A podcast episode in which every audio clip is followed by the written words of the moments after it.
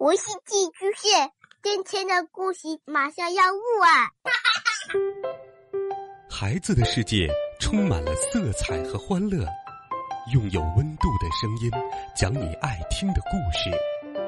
白杨叔叔和大明的晚安故事。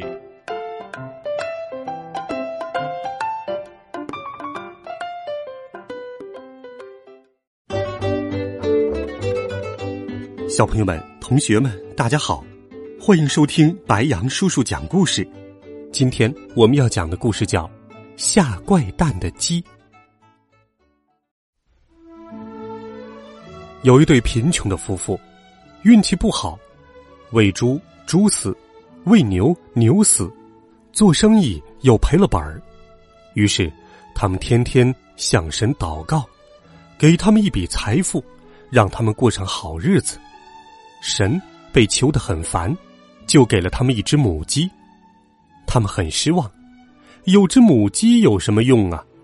喂鸡还要吃粮食，家里的粮食也不多了。他们准备第二天把鸡杀了吃。第二天，丈夫提着刀去了鸡窝，一会儿他大声嚷嚷，叫妻子去看看。妻子一面跑一面问：“怎么了？”鸡死了吗？还是变成什么东西了？丈夫激动的语无伦次。啊，感谢感谢神的，鸡下蛋了。妻子心想：下蛋正常啊，有什么奇怪的？可她到了鸡窝，也惊呆了。只见丈夫手上托着一个黄澄澄、金灿灿的金蛋。妻子从丈夫手上接过蛋，掂了掂，还是实心的。沉的坠手，原来这是一只会下金蛋的母鸡呀。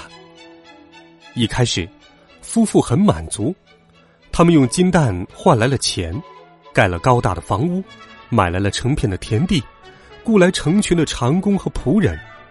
随后，因为每天下一个蛋，他们的生活越来越奢靡，出行都要高大华丽的马车，吃饭都要几十个菜。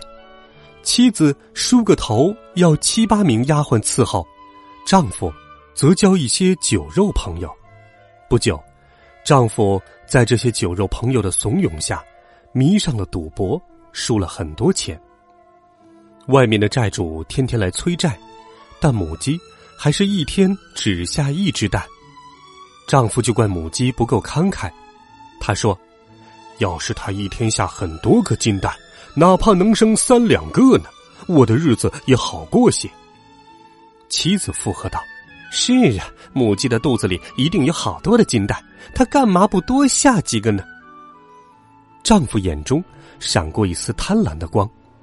没错，它的肚子里面一定有好多的金蛋，啊，不如我们直接一次性取出来吧。妻子也同意了，于是他们就把母鸡杀了。可母鸡开膛后，他们两个目瞪口呆，鸡的肚子里什么也没有，跟平常的鸡没有什么两样，没有一个金蛋。因为债主催债，又没有了金蛋，他们变卖了家产，变得比以前还要穷。小朋友，在这对夫妇日子最艰难的时候，母鸡给他们下了金蛋，他们不但不知道感恩。还因为贪心把母鸡杀了，他们的行为十分可恶，所以他们只能过比以前更贫穷的日子。好了，孩子们，这一集的好听故事，白杨叔叔就给你讲到这里，希望你能够喜欢。温暖讲述，为爱发声，每天白杨叔叔讲故事都会陪伴在你的身旁。我们明天见，晚安，好梦。